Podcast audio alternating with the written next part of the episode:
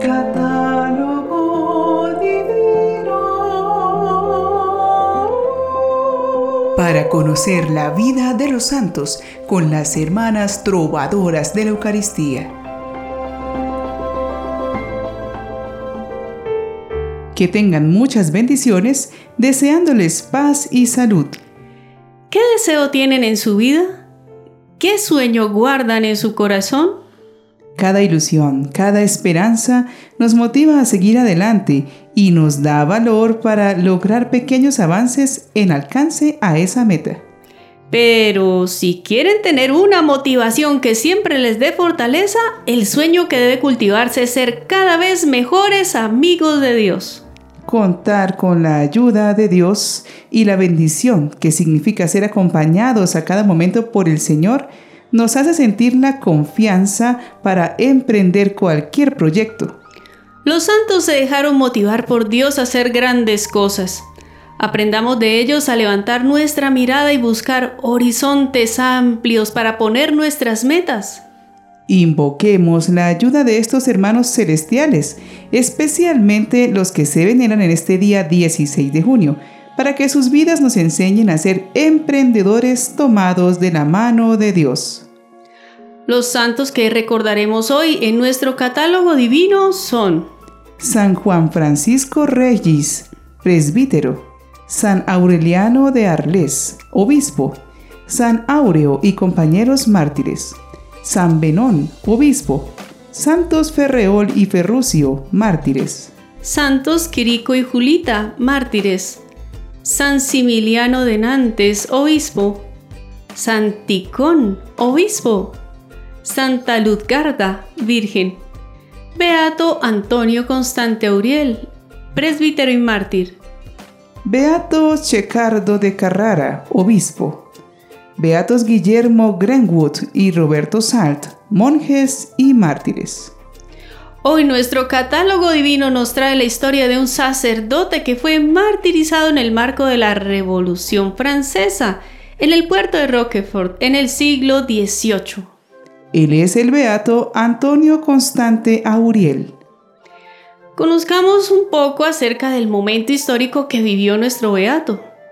En el siglo XVIII, la Iglesia Católica Francesa tenía como fieles al 95% de la población, con pequeñas comunidades de hugonotes, judíos y musulmanes. También tenía una gran influencia en Francia debido al impulso cultural y social que lideraba y a la gran variedad de servicios prestados a la ciudadanía, como registrar nacimientos, defunciones y matrimonios. Además, la iglesia era la única institución que brindaba educación y atención en sus hospitales. Debido a que la tenencia de tierras por parte de las órdenes religiosas era muy alta en el país y por ello captaban muchos recursos económicos por medio de los diezmos y limosnas, el gobierno de la revolución llevó a cabo un proceso de descristianización de su nación, con el fin de captar esos beneficios económicos y territoriales. La Asamblea Nacional Constituyente publicó en julio del año 1790 la Constitución Civil del Clero, que despojaba a los sacerdotes de sus derechos especiales y que el Papa Pío VI condenó, calificándola de hereje, contraria a las enseñanzas católicas sacrílega y contraria a los derechos de la Iglesia. Se obligó a todos los sacerdotes y obispos a jurar fidelidad al nuevo orden republicano, bajo la amenaza de destitución, deportación o guillotina.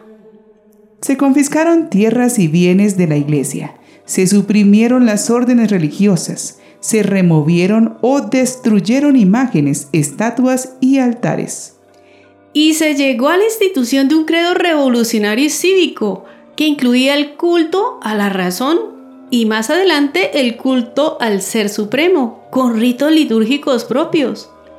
Su máximo punto llegó al arresto del Papa Pío VI, quien murió prisionero en Francia. Desde 1792 hasta 1795 se calculan que existieron 35.000 a 40.000 víctimas de esta persecución religiosa, de todos los católicos que se negaron a jurar fidelidad al régimen. Entre aquellos que se afiliaron al nuevo régimen, 20.000 sacerdotes fueron obligados a dimitir del sacerdocio, y entre 6 y 9.000 de ellos fueron obligados a casarse. Muchos abandonaron sus deberes pastorales por completo. Las víctimas de la violencia revolucionaria, ya sea religiosa o no, fueron tratadas popularmente como mártires cristianos, y los lugares donde fueron asesinados se convirtieron en destino de peregrinaciones. Se hicieron comunes en el país la catequesis en el hogar, la religión popular y prácticas de costumbres religiosas diferentes y mezcladas entre sí, por lo cual el efecto a largo plazo sobre la práctica religiosa en Francia tuvo una gran transformación. Muchas de las personas que abandonaron sus prácticas religiosas tradicionales no las reanudarían jamás. Era así la época que enfrentó nuestro beato Antonio Constante a Uriel, y en la cual dio su testimonio de Cristo junto a miles de católicos franceses. Su nombre de bautismo era Antonio, pero era conocido como Constante. Constante nació en Fajoles, Francia, en el año 1764. Fue bautizado ese mismo día. Era hijo de un procurador llamado Bartolomé y de Isabel, siendo el mayor de siete hermanos. Al morir su padre a los 19 años, ingresa al ejército para poder así sostener a su familia. Se decidió por la vida sacerdotal a los 21 años, recibiendo sus primeras órdenes en 1789. Fue ordenado presbítero el 29 de noviembre de 1790 por el obispo de Cahors. Fue entonces enviado como vicario a las parroquias de Calviat y Saint-Mundant, donde comenzó a ejercer su ministerio con dedicación y celo. Antonio fue acusado en 1792 de haber dado la bendición nupcial a una pareja ya casada por un sacerdote constitucional o perteneciente al régimen y fue detenido para ser juzgado. Liberado, fue nuevamente apresado el 10 de noviembre de 1793 por negarse a firmar el juramento constitucional. Por ello fue expulsado de su parroquia y encarcelado hasta que el 12 de diciembre de ese año fue hallado apto para la deportación. Deportados como él, 829 sacerdotes y religiosos fueron enviados a Roquefort a partir de 1974 en dos barcos negreros franceses llamados Dos Asociados y el Washington para ser enviados a Guyana. Estos barcos nunca zarparon por su mal estado y por el bloqueo inglés que les prohibía salir a alta mar. En 10 meses, 547 consagrados murieron y fueron enterrados, la mayoría de ellos en las islas cercanas. Antonio Constante llegó a Roquefort. Fue embarcado en la nave dos asociados. En las terribles condiciones de maltrato, higiene y mala alimentación, muchos sacerdotes estaban sufriendo de diferentes enfermedades. Los pacientes más enfermos fueron aislados en pequeños botes fuera de los barcos, cuidados por enfermeros voluntarios. Antonio se ofrece entonces para cuidarlos. Nos cuenta un superviviente. Fue uno de los primeros en dar ejemplo de sacrificarse por sus hermanos. Era un hombre muy amable, con un corazón sensible y un alma hermosa.